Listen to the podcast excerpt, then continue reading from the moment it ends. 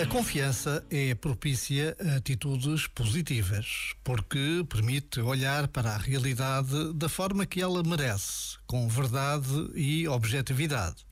Mesmo que algum acontecimento nos feche as portas à confiança, devemos continuar a procurar o lado bom e belo da vida. Só assim conseguiremos o olhar verdadeiro que tudo e todos merecem. Um minuto é quando basta para nos questionarmos sobre o valor da confiança na nossa vida, sabendo que confiar em Deus faz toda a diferença. Já agora, vale a pena pensar nisto. Este momento está disponível em podcast no site e na app.